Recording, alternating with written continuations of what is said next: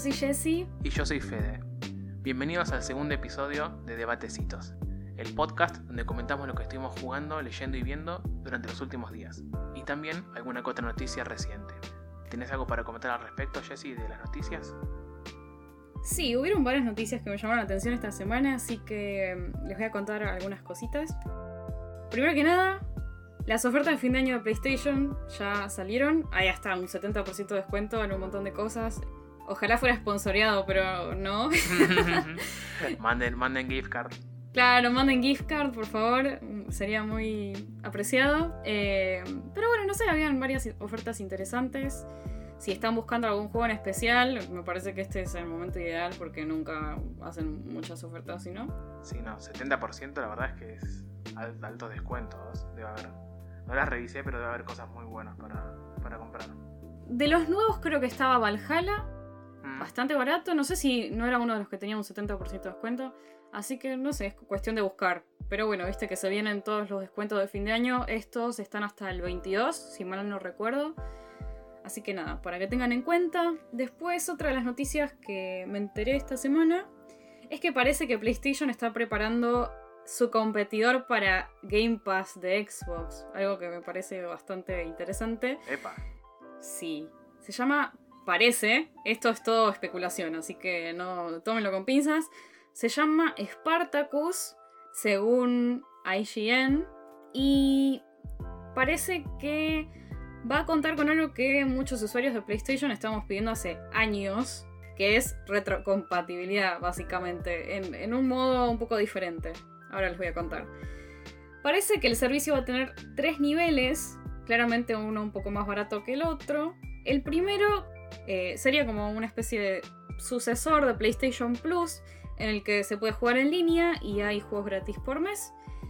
El segundo nivel tiene un catálogo de juegos como el de Game Pass. Y el tercero parece que contaría con demos extendidos, streaming de juegos, como lo que era el Stadia de PlayStation, que si no me equivoco se llamaba PlayStation Now, que eso parece que va a desaparecer. Y va a contar con un catálogo más grande de juegos que van a incluir juegos de PlayStation 1, 2 y 3 y PlayStation Portátil. No hay precio todavía, pero para comparar, el Game Pass de Xbox está entre 10 y 15 dólares. Sé que también hay un precio en, pesos, ¿no, Fede? Claro, una de las ventajas principales de Game Pass, acá al menos en Argentina, y de, la tienda en general de Xbox en realidad, es que tiene el precios en pesos, lo cual es muy bueno porque a la hora de comprar en el store de PlayStation 4 o 5 te cobran en dólares y es un error. La suscripción a Game Pass sale 600 pesos al mes, más impuestos, pero por todo lo que ofrece es muy buen precio. Hay más de 100 títulos, la otra vez viste que, te, lo, fui mostrando. Es una barbaridad, el catálogo es una locura, hay todo tipo de juegos. Eso también, eso también está bueno, porque no es solamente los shooters de moda o el RPG de moda. Tenés todo tipo de juegos, de puzzle, de todo. Pero sí, el precio en realidad es de 10 dólares al mes. Y 15 si compras el Game Pass Ultimate, que agrega también la suscripción de Xbox Gold, que es lo que se usa para jugar online pero el Game Pass, solo que para acceso a los juegos, vale 600 pesos al mes. Y en, otros países 10 dólares. Sí, y es una de las mayores ventajas de Xbox. Parece que en enero de 2021 tenía alrededor de 18 millones de suscriptores, lo que me parece un número. Sí, no, es una locura. Así que bueno, tiene sentido que PlayStation haya querido estar a la altura. Claro.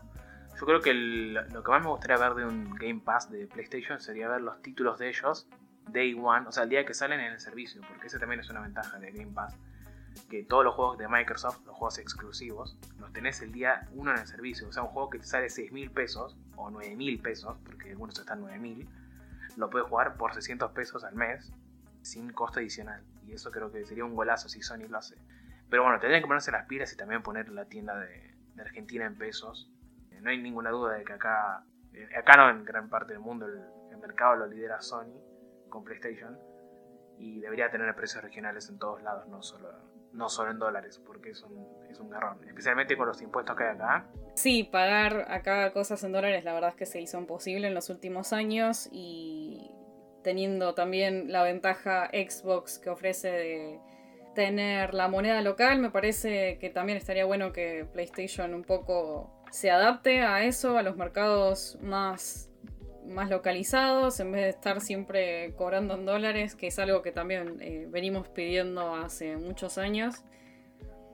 Pero bueno, veremos qué pasa. La verdad es que, no sé, es una noticia interesante, pero de vuelta es, es básicamente, no un rumor, pero es como que necesitamos más información. Es como algo medio tirado de los pelos todavía. Sí, mejor, mejor estar atento al, anuncio oficial y ver qué, qué presentan. Eh, eso del tema de que haya varios planes es medio raro, pero bueno, si está bien hecho y el precio es bueno, le va a funcionar. Y por más que el precio no sea bueno, va a vender igual porque, porque así funciona la cosa. Siempre alguien que lo compra va. Sí, tal cual. Así que bueno, nada, ya veremos cómo le va. Bueno, aparte en Game Pass, nada, un dato de color está Stardew Valley ahora, eh, desde esta semana. Que si no lo jugaron y tienen Game Pass, no se lo pierdan porque es un juego súper divertido.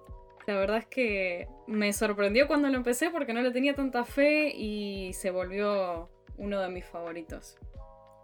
Lo poco que le puedo decir es que incluye tener una granja, cuidar animales, tenés eh, gente con la que te podés casar, podés eh, entrar a la mina y matar bichitos. O sea, tiene absolutamente todo lo que se te ocurra. Tiene hasta el minijuego de pesca. Así que hmm. tiene de todo. Tiene todo lo que se te puede ocurrir. Es el mejor juego del mundo. No, mentira. Pero. pero sí es un juego muy bueno. La verdad es que sirve mucho para desestresar. Es de esos juegos que. Venís un día súper cansado y querés jugar algo así tranqui, tiene la música súper relajante te pones ahí a regar tus plantitas y la verdad es que la pasás bomba. La verdad es que en la cuarentena había días que estaba como medio estresada y, me salvó. Así que bueno, nada, denle una oportunidad si tienen Game Pass y si no, está en Steam súper barato, también lo pueden conseguir en la Play Store, en Apple Store seguramente también esté, así que bueno, nada, tienen mil opciones, también están en PlayStation, estaba barato en todos lados, no es un juego caro para nada. Y hace relativamente poco, el mismo creador anunció un nuevo juego, así que nada, estoy muy emocionada. Tiene mucha pinta, parece que es una chocolatería. Mm, el juego de Ford. Claro, bueno, es Charlie la fábrica de chocolate o Ford. Tenemos varias opciones. así que nada, la verdad es que estoy muy emocionada por ese también. Se ve muy entretenido y muy divertido. Y el arte mejoró bastante, la verdad es que se ve muy lindo. Sí, yo no, la verdad Stardew Valley nunca lo jugué, siempre lo tuve pendiente. Lo, lo compré en Steam porque lo vi en oferta menos de 100 pesos y era como menos de 100 pesos, la verdad es que no es nada. Lamentablemente no es nada. Y, lo compré pero nunca lo arranqué, tengo, tengo que jugarlo. Sí, aparte de esos juegos que lo, lo puedes dejar por un tiempo y después retomarlo, es como que es muy, es muy chill. Así que nada, si tienen ganas de jugar un juego de ese estilo, se lo súper recomiendo. Y seguimos con una noticia más, que es que salió el primer adelanto, el primer clip de Spider-Man Across the Spider-Verse, que sería la continuación de Spider-Man Into the Spider-Verse, que salió ya hace unos años. Es una película de animación, con una animación increíble, una música increíble, es increíble la, película en sí, una obra de arte. Y bueno, tuvimos de medio de sorpresa el primer clip en el que vimos a, a Miles un poco más crecido, ¿no? Está más grande. Sí, sí, sí, pegó el estirón. Eh, sí, no sé, estaría bueno saber cuánto tiempo pasó, porque yo pensé que cuando vi el avance por primera vez, lo vi, lo vi unas cuantas veces ya, porque son 30 segundos y te deja con ganas de más se lo ve mucho más crecido. Yo pensé que la, escena esa era apenas finalizaba la primera película. Porque al final de la primera película hay como un teaser de, lo que puede llegar a pasar después. Pero como que queda muy abierto. Claro, que se escucha la voz de Gwen. Claro, y acá como que aparece Gwen, que no sabemos cómo llega de nuevo al, al universo de Miles. Además de Gwen, en este clip aparece un Spider-Man todo musculoso, más grandote, que es el Spider-Man del 2099, el Spider-Man del futuro, que también habría que ver qué tiene que ver con Miles y por qué están luchando. Yo no creo que sea el villano principal, yo creo que eso se lo están guardando para, para cuando salga la película, pero bueno, cuestión de, esperar. ¿Tiene fecha ya la película? Sí, va a salir el 7 de octubre del 2022, así que un poquito menos de un año falta. Ah, es un montón. Es un montón, pero pensá que cuando la anunciaron habían dicho 2022, o sea, salió creo que en 2018. Y cuando lo anunciaron dijeron 2022 y era como, no, faltan cuatro años, es un montón. Y mira, ya estamos ahí, ahí nomás, de, ahí nomás, no, bueno, falta poquito. ¿Cómo pasa el tiempo? Pero sí, sí, estuvo, estuvo muy bueno. Y hubo otra noticia además relacionada a Spider-Man esta semana, no sé si la viste. Y es que llega a Fortnite con el lanzamiento de la nueva temporada y el cambio de mapa, porque cambió todo el mundo de Fortnite, es una isla completamente nueva. Llegan nuevos personajes, ocho nuevos personajes, y entre ellos uno de es eh, Spider-Man. El único licenciado así de, de una serie externa al universo de Fortnite es él. Ah, claro, y que el mantenimiento no duró mucho menos de lo que habían mencionado. Sí, sí, ni hablar. Eh, la vez pasada, cuando hubo el cambio de mapa, el mantenimiento dejó. O sea, hubo un evento especial en el juego en el que había un robot gigante luchando contra un monstruo. Destruyen el mapa todo, se va todo al, al demonio. Y aparece un agujero negro en pantalla. Y de repente ese agujero negro estuvo como tres días. Creo que fueron tres días, literal. En pantalla. Fue un desastre, porque incluso hasta los noticieros hablaban de esto. Porque había muchas familias en las que los, los chicos querían entrar a jugar Fortnite y le aparecía el agujero negro y los nenes se ponían a llorar porque no podían jugar. Y hay muchos padres que no estaban al tanto de esto y no sabían qué hacer. Eh, fue, fue un descontrol, la verdad. Ese, ¡Qué ese locura! Y ahora pasó algo similar. Terminó el evento, el evento principal fue una locura. Eh, se confirmó que uno de los personajes más importantes en la trama detrás de Fortnite, porque Fortnite no es solamente tiros y, y ganar la partida. O sea, es eso, pero hay más de fondo. Claro, claro. De fondo hay mucha, de fondo pasan muchas cosas, sí. Hay toda una historia detrás. Estuvo una simulación, como la Matrix.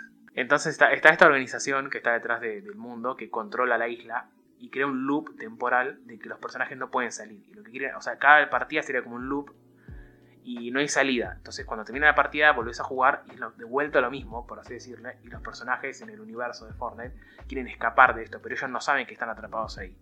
Y un personaje que está eh, tratando de libera- liberar a todos es uno que se conocía como Foundation, que no si sabía si era un robot o un, como un astronauta, porque tiene como un traje, toda una armadura. Y en este momento se sacó el casco. ¿Y sabés quién era? Era Dwayne Johnson, Dwayne The Rock, la Roca Johnson, ¿What?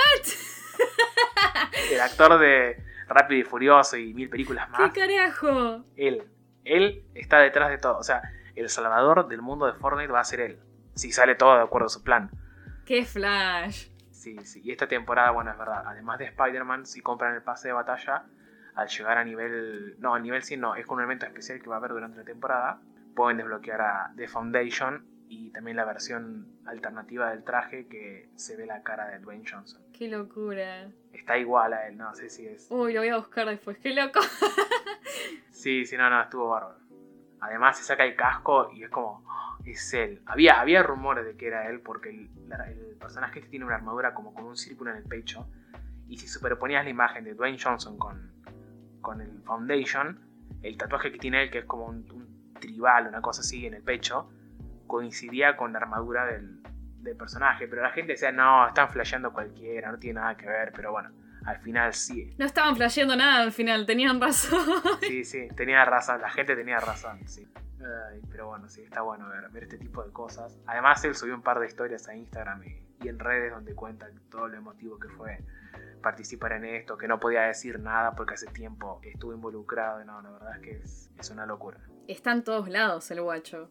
Sí, sí, sí. bueno, y hablando de Fortnite, de otro, también estuve probando otros jueguitos últimamente. Wow, los probamos juntos, la verdad. Sí, la y verdad. fueron bastante locos, ¿o no? Fue una experiencia. Nunca había jugado a ningún juego similar, ni había visto nada similar. Fue lo más bizarro que me pasó en mucho tiempo. Sí, sí, y el juego del que habla Jesse es Deer Simulator, el simulador de venado. Venado o ciervo, no estoy seguro de qué es, pero bueno, es un, un Bambi. Sí, es, un- es un Bambi.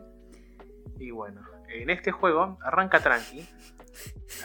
arranca tranqui, en realidad no arranca tranqui. Solo es tranqui cuando arranca. vamos- empecemos por ahí. Claro. Sí, sí. El juego te presenta la opción de empezar a jugar. Pones a empezar a jugar y te deja crear un personaje. Y hay gente que le gusta estar horas creando ese personaje, pero en este caso es una trampa. Porque después de crear a tu personaje humano, él cruza una calle, ve un venado y un camión que se acerca, lo empuja para salvarlo y morís atropellado. O sea, a los 5 minutos de empezar, no, a los 10 segundos de empezar a jugar, morís. Luego de esa escena, te da la opción de renacer y al, al seleccionar OK, revivimos, pero como el venado que acabamos de salvar. Y a partir de ahí nos presentan el mapa, es como un sandbox, una especie de GTA, en el que podemos vivir la vida de un venado, correr por ahí y hablar y bailar con los humanos, que bueno, eso de normal no tiene nada. eso es lo más normal, eso es lo peor de todo, sí, sí, Y poco a poco las cosas se empiezan a descontrolar. Hay, un, hay koalas gigantes trepados a edificios, elefantes voladores. Hay una vaca gigante. Sí, sí. Ah, el corgi policía. Eh, y, bueno. el objetivo es hacer quilombo. Porque el venado es súper poderoso y hay que empezar a atacar a la gente, destruir autos, destruir edificios, recolectar armas. Y al igual que el GTA, tenemos niveles de búsqueda. Pero estos están clasificados por letras en vez de estrellas. Y cada vez que subimos de nivel, nos persigue la una, un policía de rango superior. En el primer rango nos vienen a perseguir ovejas, que son tranqui dentro de todo. Ya en el segundo rango eh, nos empiezan a seguir eh, los osos polares. Y en el tercer nivel, conejos que caminan con las orejas y tienen unas escopetas que hacen mucho daño. Pero lo mejor llega después, porque si esto les parece bizarro no saben lo que les espera. Al llegar al nivel de búsqueda máximo en la primera zona del juego, vemos cómo caen para paracaídas un corgi, un perrito. Y al ir a buscarlo, este perrito llama a sus amigos y se fusionan y forman una especie de mecha androide tipo Power Ranger. Gigantísimo. Gigante. Para empezar, el corgi ya era gigante. Era un corgi gigante con un gorrito de policía y se fusiona con todos los demás animales y se convierte en un mecha. Es una locura. no, no, no, es tremendo. Y ese es literal el jefe del juego. Claramente el juego después continúa, no, no es el final. Y después del mecha gigante Corgi Super Power Ranger, eh, las cosas evolucionan mucho más, mucho más bizarras y se abre un portal que nos lleva hacia el futuro. Pero si quieren saber cómo sigue, recomendamos que lo jueguen porque es una experiencia única. No tiene desperdicio y pueden jugarlo en Xbox, PlayStation 4, PlayStation 5, Nintendo Switch o PC. Y en, en Xbox forma parte de Game Pass y en PC lo pueden comprar en Steam a menos de 150 pesos. Y la verdad es que lo vale la pena porque es muy divertido y muy bizarro y no deja de sorprender en ningún momento. Sí, si se quieren reír, es, es, el juego ideal para o streamearlo con amigos o jugarlo con amigos porque es muy divertido, es muy muy divertido. Y te reís demasiado. La verdad es que sí, es bizarrísimo, es una de las cosas más bizarras que vi en mi vida. No, sí, estuvo, estuvo bárbaro. Cuando lo probamos fue muy extremo. Y ahora pasamos a otro juego que es divertido pero también puede traumar. Y estoy hablando de Kill It With Fire. Es un juego bastante simple con una premisa ultra básica en el que jugamos como una persona que está en su casa tranquila y se encuentra con una araña. Y ahí empieza la joda.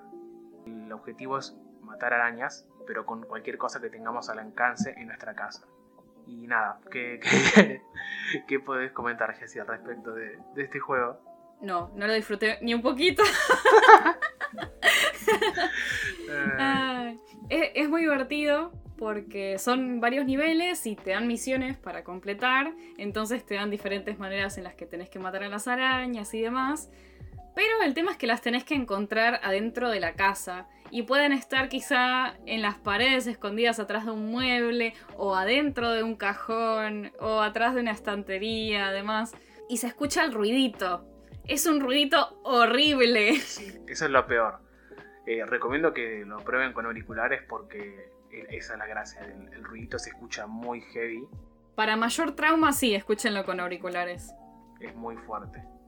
está lindo el juego por la estética, es muy cartoon, así tipo animado, pero a la vez te, trauma. Después de jugar un par de, horas, estaba en mi casa y tenía miedo de revisar un cajón y que salga una araña de tanto que había jugado el juego porque estaba perseguido de, tantas arañas que maté y que busqué. Pero está, está muy bueno. Sí, es terrible, quedas medio perseguido en serio. lo, gracioso es todo el, caos de que podés agarrar cualquier objeto que tenés al alcance y matarlas con eso. incluso prender fuego toda la casa, es un desastre. Pero sí, sí. Pero bueno. Sí, se desvirtúa todo, es una locura. Sí, es divertido, pero para mí no. Yo que no soy muy amante de las arañas, eh, la pasé muy mal. Pero bueno, está, está bueno. Eh, si les recomiendo que lo prueben, está disponible en PlayStation 4, PlayStation 5, Xbox y PC. Y Nintendo Switch también. En, PC, al igual que el Deer Simulator tiene un precio bastante accesible en Steam, que otra ventaja de Steam es que están los precios en pesos. Y la verdad es que está, es divertido. Si no tienen problema con las arañas, lo van a disfrutar mucho. Y bueno, si tienen problemas, mejor vayan con el venado, ciervo, que, que la van a pasar bien ahí. Sí, sí, se van a divertir mucho. Eh, ¿Ese está en Game Pass? Sí, también, sí, sí. También está disponible en Game Pass como el de Deer Simulator. Buenísimo. Y ahora dejando de lado los jueguitos, vos estuviste viendo una serie copada, ¿no, Jessie? Ay, sí. Ay, estoy muy contenta porque estuvo muy buena. Es una serie que salió este año, pero ya hace unos meses, abril, mayo de 2021. Se llama Mayor of Easttown. Es un drama policial de, HBO, es una miniserie. Y. Ay, ¿qué, puedo decir? Son siete episodios. Y. Es excelente. Es la única manera en la que lo puedo resumir. Creo que es una serie que cualquier persona que le guste el género policial, le va a encantar. Es una locura. Está muy bien hecha. La protagoniza Kate Winslet, que es increíble, preciosa, brillante, never the same, totally unique. Es, genial. Nada, la amo. Y la verdad es que se lució de una manera. Siempre se luce. Yo no creo que sea una mujer que pase desapercibida. Pero la verdad es que hizo un papel increíble. Tiene tiene muchas particularidades, yo creo, esta serie. Bueno, primero que nada les voy a contar un poco de qué trata. Claro, lo importante es saber de, qué trata, qué onda, de qué va. Mare es una detective en este pueblo llamado Easttown. Y creo que también ya el título nos dice un poco de, de para dónde va a encarar esta serie. Mare, la protagonista, y Easttown, que es este pueblo, es también de alguna manera protagonista porque toda la comunidad junto a Mare son uno. Ella es parte de la comunidad, conoce absolutamente todas las personas del pueblo, son sus vecinos, son sus familiares, son sus amigos, los amigos de sus hijos, es como que están todos conectados, ella los conoce a todos, entonces eso hace mucho más difícil que a la hora de investigar un caso tener que resolverlo, porque siempre va a haber alguien que ella ya conoce. Lo que pasa en esta serie y cómo empieza es que, bueno, primero que nada nos cuentan un poco de Mare y cómo es la dinámica que ella tiene con su comunidad. Y nos presentan la primera incógnita de la serie, que es la muerte de Erin, que es una mamá soltera, adolescente, cuyo cuerpo se encuentra de casualidad y claramente fue un asesinato lo que necesitan encontrar es quién fue el responsable. Pero no es de esos pueblos tranquilos en los que no pasa absolutamente nada. Este pueblo tiene un montón de cosas pasando. un año antes ya había desaparecido una chica, parece que había sido secuestrada, pero no hay pistas y básicamente no se pudo continuar con la investigación. Mare estaba a cargo de esa investigación y la madre de la chica en, específico está muy enojada con ella porque cree que su hija puede llegar a estar viva, pero ya pasó un año desde su desaparición y es muy posible de que no lo esté. Claramente ya no habían más pistas, entonces no se pudo seguir averiguando. Y así hay muchísimas cosas. Eh, creo que aún en un punto de la serie todos los personajes son posibles sospechosos de asesinato. Es una locura. Y te deja al borde de la silla todo el tiempo. Por una parte me alegro de haberla visto cuando ya estaban todos los episodios en HBO Max. Porque salió, como la mayoría de las series de HBO, uno por semana. Claro, una locura. Sí, yo creo que me hubiera muerto esperando con la intriga de qué pasaba al final de un capítulo y cómo seguía. Porque te deja es increíble. El nivel de suspenso y intriga que te genera es de no creer. La hace súper atrapante porque cuenta con giros inesperados todo el tiempo, giros constantes pero que están bien logrados. No es que... No sé por qué quiero hacer esta comparación con Pretty Little Liars, que tiene giros inesperados que no tienen sentido. Bueno, en esta todo lo contrario.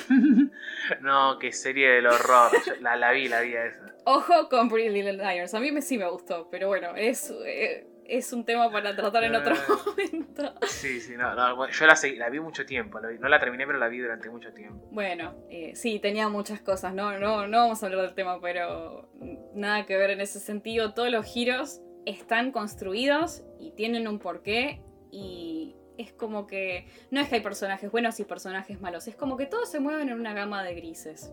Todos tienen sus anhelos, sus ambiciones, eh, los errores que han cometido, cosas que esconden. Entonces, incluso la misma protagonista no es una protagonista perfecta. Ella sufre muchísimo, pasó por muchos traumas también durante su vida.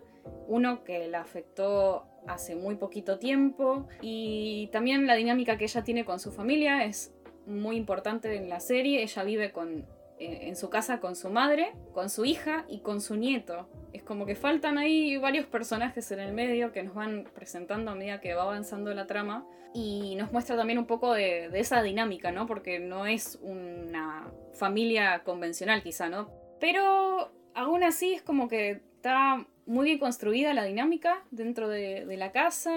Y, y bueno, la verdad es que no sé qué más decir. Véanla, si tienen la oportunidad, véanla. Es una serie corta. Lo único que les puedo decir es, si la van a ver de noche, que sea un fin de semana, porque me ha pasado de quedarme hasta muy tarde el otro día y tenía que trabajar y tipo sin dormir, no. Nada, agárrenla con tiempo porque les juro que les van a dar ganas de seguir mirándola y hasta que no termina, nada, son unas cuantas horas.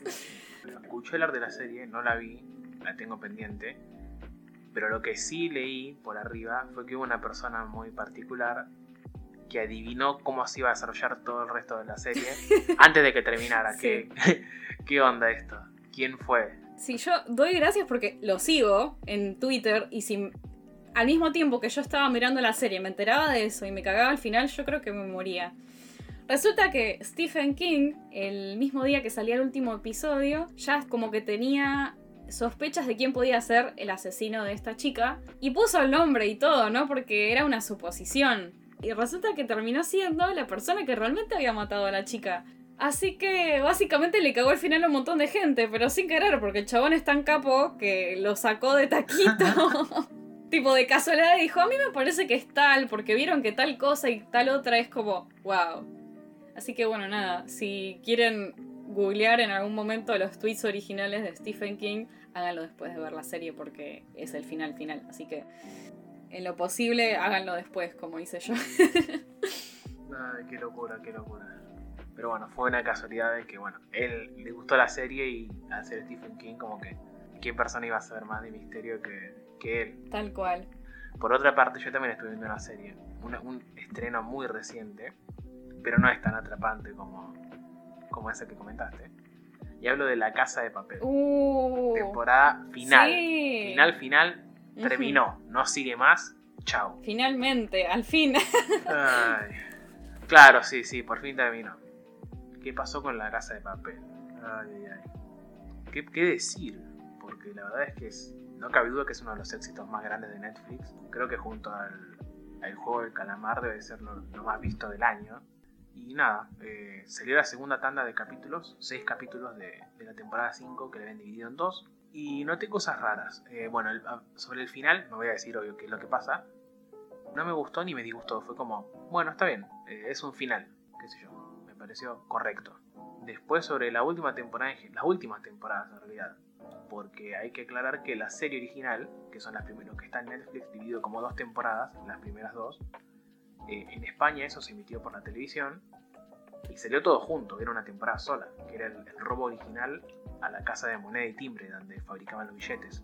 Después Netflix compró los derechos para la emisión internacional en su plataforma y bueno, ahí fue donde explotó la serie. Claro, yo la vi cuando salió por primera vez en Netflix, que estaban, digamos, esas dos temporadas, entre comillas, que claro, en la parte 1 y 2 de la misma temporada en realidad. Y sí, fue un boom total. Yo me acuerdo que habíamos ido a la casa de una amiga a verla y nos quedamos tipo toda la noche viendo la serie porque nos reenganchamos mal. Y creo que la empezamos y la terminamos. Fue una locura, la verdad es que sí, era muy atrapante. No, sí, a mí me, me gustó. La serie original me gustó mucho, la disfruté bastante. Y me pareció que tenía la duración justa. Ese es mi problema con la serie, de- con la Casa de Papel de Netflix, cuando lo empiezan a producir ellos, que será la temporada 3, 4 y 5. Que son tres temporadas para un solo robo y estiran mucho las cosas que pasan. Y eso me molestó mucho de, estos últimos capítulos, que son cinco capítulos en los que se resuelve todo, o sea, todo lo que no pasó en, las dos temporadas y media anterior, como que te tiran mucha información y muchos acontecimientos de golpe en cinco episodios. Es como que antes en cinco capítulos pasaban, no sé, lo que podían poner en uno y estiraban muchísimo, la serie era muy aburrida. O sea, pasaban de cosas relentas a acción extrema y sin sentido, que no, no estaba bueno, no me, no me gustó tanto. Qué sé yo. Hay que reconocer que es un hitazo y que te engancha, porque si no, no lo hubiera visto, te engancha y quería saber cómo termina. Pero me quedo con la temporada, con, con lo que sea la temporada original. Sí, Netflix tiene, ¿no? Esa costumbre de alargar cosas que tendrían que haber terminado ahí. Sí. Podría tranquilamente haber sido una miniserie, terminar en una, o sea, en la temporada original y ya está. Sí, sí, es que para mí quedaba, quedaba excelente ese final, el, original. Ya con eso no, no, hacía falta más. Pero bueno, claramente le, resultó y, y si no, no lo hubieran estirado tanto. Claro, sí. Por eso es una de las series más vistas también. Sí, sí. Y bueno, y además del estreno de la temporada, eh, subieron un documental con un detrás de escena de, esta última temporada y la despedida de, todos los actores, que dura casi una hora el especial. Obviamente mírenlo después de ver la temporada final porque hay spoilers por todos lados y te cuenta cómo reaccionaba cada uno al guion, a cuando se enteraron cómo iba a ser el final de la serie, qué iba a pasar con su personaje. Eso sí estuvo, estuvo interesante. Y después hay otro especial más, que es una especie de documental sobre el furor que causó la serie. Todo el fanatismo, la gente disfrazada, la careta de, Dalí, todo lo que... Sí, sí, sí, no, está, ese no, no lo vi entero, pero lo que chusmeé por arriba está interesante, porque es verdad lo que comentan de, todo el boom, no solo el boom de la trama en sí de la serie, sino creo que fue más el icono del traje rojo con la máscara, con la careta, que toda la trama atrás, porque creo que es como un icono ya reconocido. O sea, vos ves la máscara y ya sabes que es de la casa de papel. Bueno, algo similar pasó con ahora el juego del calamar, ¿no? Que sabemos que si tenés la careta con un cuadrado, un triángulo, un círculo y el traje así fucsia, sabes que es de ahí. Ni hablar de que, de hecho, no solo los trajes, sino ya ver un cuadrado, triángulo y círculo es como que uno lo relaciona automáticamente con eso. Y esa también, creador del juego del calamar, dijo que la serie solamente iba a ser la temporada esta que le llevó un montón de años hacerlo, no, no sé si, no fueron como ocho, y, fue tan, tan grande el éxito que ya anunciaron que va a haber otra parte. Bueno, había pasado también que en muchos lados no se la habían aceptado para producir, y Netflix fue la que la agarró, y bueno, por suerte fue un boom, ¿no? Y, y es excelente, es muy buena. Netflix tiene sus cosas buenas y sus cosas malas, como todo. como todo, como la vida. Tal cual. Y hay una cosa muy loca que se anunció también en estos últimos días, que va a haber una adaptación coreana de La Casa de Papel. ¿Qué? Que sería tal cual a la versión original, pero con los actores coreanos. ¿De Netflix? No. Sí, de Netflix también, sí, sí, sí, sí. En Netflix va a estar la, versión coreana de La Casa de Papel. Me gustaría que, que cambien algunas cosas, porque si no, para ver lo mismo, pero con otros actores, es como muy al pedo. Y uno de los actores es uno que también estuvo en el juego del calamar, el amigo del protagonista del juego de calamar, que era, no era muy buena persona, que digamos. No. Ese va a ser de Berlín en la versión coreana. Y el resto del cast ya está anunciado también. Pero bueno, son casi todos son conocidos por lo que vi y estuvieron en otros, en otros eh, dramas coreanos. También algunos de Netflix. Así que a estar atentos. Puede estar bueno, puede estar flojo, no sé. Veremos cómo, cómo avanza. Sí, estaría bueno eh, hablar de alguno, algún que otro drama coreano. Hay muchos en Netflix que valen la pena, así que quizá más adelante. Sí, si yo vi uno único que lo voy a dejar para otro momento, no voy a decir ni el nombre, lo dejo ahí en suspenso, que fue muy emotivo y, me reenganchó. Sí, hay cosas muy buenas. Bueno, el juego de calamar de alguna manera abrió una, esa puerta, ¿no? A quizá gente que no, no se animaba y ahora es como que en el top 10 y así hay varias series coreanas. De hecho, Alice in Borderland también estuvo en el top 10 por mucho tiempo y, es anterior al juego de calamar. Sí, es verdad. De hecho, el catálogo de, series coreanas de Netflix es muy extenso, hay una, banda. Eh, está bueno que, ahora que la pegó el juego de calamar, que haya que la gente le dé más bola a todo ese tipo de series, porque hay algunas que están muy, muy buenas. Y hay para todos los gustos, tenés absolutamente de todo. Sí, sí, hay policiales, de suspenso, drama, todo lo que te imaginas hay. Y además de, además de La Casa de Papel, me enganché con otro super estreno de, Netflix, que este sí está muy bueno, y es eh, Jojo, parte 6, Stone Ocean, que es el, mítico anime de tipos musculosos, que ahora presenta su primer parte con protagonista femenina y está genial. La protagonista es Shaolin Showstar, descendiente de los Showstar de todos los JoJo, porque bueno, para los que no saben, JoJo es un, anime basado en un manga bastante viejo de los 80, que hasta este año seguía saliendo, ya finalizó la parte actual, y nos cuenta la historia de una familia que viene ya desde 1800, 1800 principio de 1900, y bueno, en cada parte, cada saga nos cuenta la historia del hijo, del hijo, del hijo y así, y siempre con con las mismas bizarreadas. Por algo se llama JoJo Bizarre Adventure. Las aventuras bizarras de, de JoJo. Y nada, no tiene desperdicio. Esta, nueva parte salió en manga entre el 2000 y el 2003. Y los hechos suceden en 2011, así que es una versión de 2011 adelantada a su época. y bueno, como comentaba, nos cuenta la historia de Jolene Joestar, que es una chica la culpa de un accidente y termina en la cárcel. El abogado que le envía a su padre le entrega un dije y al, tocar el dije adquiere poderes, los poderes que tienen todos los Joestar. Además de por ser del linaje Joestar, también el contacto con este dije le, otorga poderes, lo que se conoce como stand. Y bueno, tiene que aprender a controlarlo todo desde la cárcel y además descubre personas muy particulares durante su, estadía y gente que la quiere cazar por ser Joestar porque los Joestars son famosos y también tienen sus enemigos de toda la vida, desde hace cientos de años. Hmm. Y no sé cómo, qué más, cómo más explicar esta bizarreada, porque es muy bueno y está tan bueno que es clave que, que sigan las partes anteriores, porque si bien se puede ver desde cualquier temporada, está bueno verlo desde el inicio para conocer más trasfondo de cada personaje. Eso te quería consultar, de hecho, porque yo no vi ninguna temporada y siempre me causó mucha gracia porque hay muchísimos memes y hay de todo. Eh, siempre algún que otro video salta, entonces como que siempre me llamó la atención, pero la verdad es que no sé por dónde empezar. Si agarro esta temporada, ¿la puedo entender o me va a costar? Sí, sí, la temporada la puedes entender, sin problema, porque se, centra más que nada en, en Shaolin y su, su estadía en la cárcel y bueno, son como 40 capítulos van a ser, pero por ahora hay 12 nada más. Pero sí, es como que ya lo, lo bueno de las otras temporadas de haber visto el resto es que vas a entender de dónde vienen los poderes y cómo funcionan. Pero igual, si no viste nada, está bueno porque lo ves como desde el punto de vista de Shaolin, que ella adquiere su poder y no sabe nada, ni siquiera sabía que su padre tenía poderes, y está, está bueno verlo así también. Pero, qué sé yo.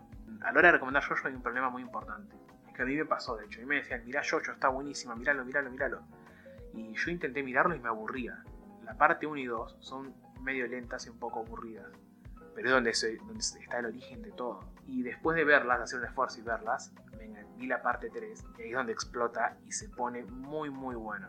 La parte 3 es prácticamente la historia de un grupo de 4 o 5 amigos que recorren desde Japón hasta Europa en busca del super enemigo Dio. It's me, Dio.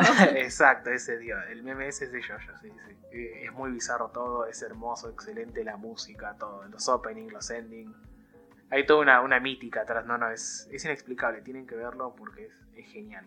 Aparte es como muy, muy único, ¿no? Sí, sí, no, sí, sí. Eh, no hay nada igual es muy particular el, tipo de dibujo, el, estilo del dibujo. todo, sí, sí, sí, es, es, muy bueno. Y lo bueno es que ahora está en Netflix, porque originalmente estaba en Crunchyroll, que igual, si bien Crunchyroll es gratis, ahora lo pueden ver en todo Netflix y si tienen el servicio. Está disponible todo menos la parte 5 que la van a agregar dentro de poco. Está la 1, 2, 3, 4 y la parte 6, que es la nueva nueva que se estrena exclusivamente en Netflix. Y, y nada, mírenlo que está muy bueno. Y volviendo al tema de la recomendación, es que sí, mucha gente que me decía que la mire, y yo me aburría, y después de verla, hacer el esfuerzo y ver la parte 1 y 2, que al final me terminaron gustando, pero no tanto como la 3, que es donde se pone muy bueno, me enteré que la gente que me la recomendaba había empezado a verla desde la parte 3. Nunca vieron al principio porque les aburrió, no te lo decía. y fue como, bueno, dale. Pero sí, eh, si intenten verlo desde el principio, pero si les aburre, pasen a la parte 3, que en la parte 3 es donde los poderes cambian, donde se introduce el tema de los stands, que son las poses. Seguramente alguna vez vieron alguna pose de Jojo y Sí, sí, claramente. Todas extravagantes, pero bueno, eh, ahí es donde inicia todo y está muy bueno. Y un dato de color al respecto es que la parte 5, la anterior a esta, eh, Golden Wing, siempre se dijo que se desarrolló en, Italia como forma de agradecimiento a los fans de la serie, porque del manga en realidad. Porque el manga de la parte 5 salió en el 94 y es una serie muy extensa que al día de hoy lleva más de 100 tomos, casi 100, pero es una locura. supuestamente Italia fue el, uno de los primeros fue el primer país afuera de Japón que logró ponerse al día con la serie en esa época.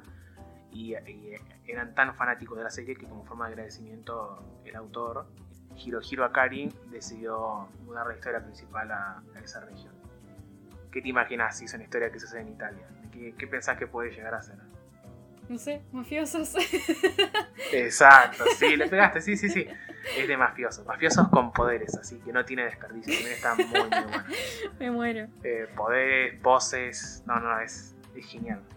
Y te engancha, te engancha muchísimo, es como que la, toda la, química que hay entre los personajes, no solo de la parte 5, de todas es, muy buena, porque siempre es como que de la parte 3 en adelante es como que hay un team principal y nada, están esas en contra de, los villanos. Hmm. Y otro, otro dato al respecto muy muy interesante es que, bueno, acá en Argentina el manga lo publica Editorial Librea, que también tienen su filial en España, y bueno, obviamente también lo publican allá, allá salió, empezó a salir antes que acá, de hecho al día de hoy van por el tomo 2 de la parte 5, así que no, que está animado ahora de la nueva temporada de Jojo, que es esta nueva ya no salió el manga en Argentina, pero las portadas de estos tomos son diseñadas exclusivamente por ellos, o sea, es un diseño original Librea el que presentan, y a la editorial y al resto del mundo les gustó tanto que en otros países se publica el manga con las portadas que diseñó Ibrea.